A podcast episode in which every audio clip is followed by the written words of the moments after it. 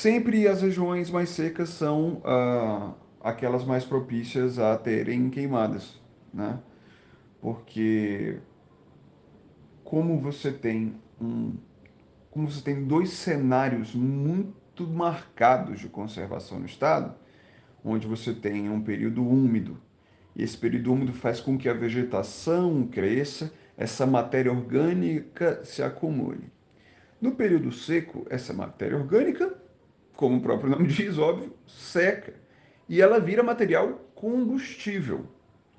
Então essa essa sazonalidade ela já propicia naturalmente tá?